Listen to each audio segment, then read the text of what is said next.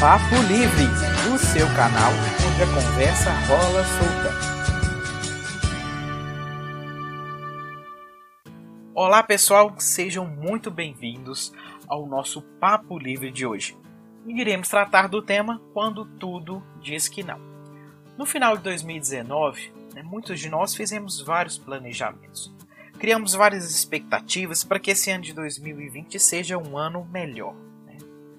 Né? Fizemos planos profissionais, fizemos planos financeiros, fizemos planos pessoais, de relacionamento. Vamos ser mais comunicativos, vamos ter mais amigos. Até fizemos plano de casar com aquela pessoa que a gente ama tanto. Mas na verdade, o que, que aconteceu? Para tudo. Ou seja, surgiu uma pandemia mundial. E não é novidade para ninguém. A Rede Globo anuncia isso a cada 50 minutos.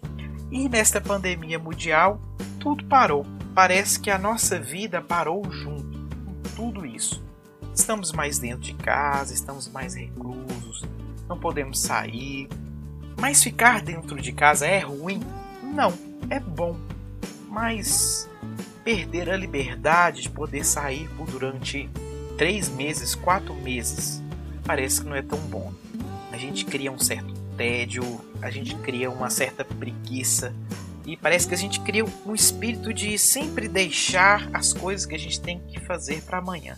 Ah, não, amanhã eu faço. E isso nos, nos traz uma certa um comodismo muito grande. E com isso, muitos dos nossos planos eles deram errado, infelizmente. Com essa pandemia, a gente acabou abortando muito dos planos que nós tivemos, né? Ir à academia, fazer aquele regime que a gente queria, mas nada disso aconteceu, não é verdade?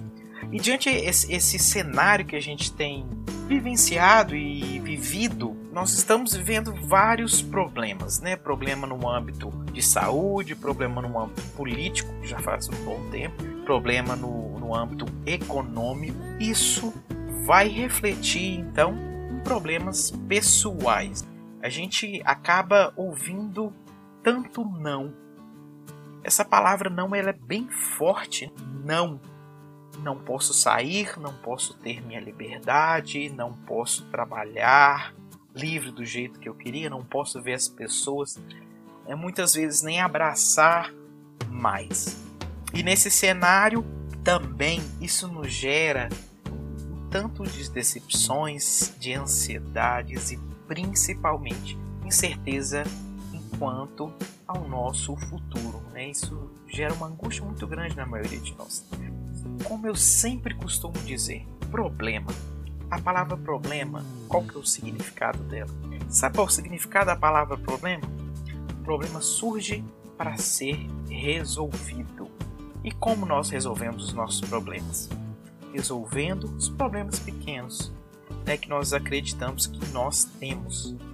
Então vamos começar a ver esses problemas como uma oportunidade. Oportunidade de quê? De aprendizado.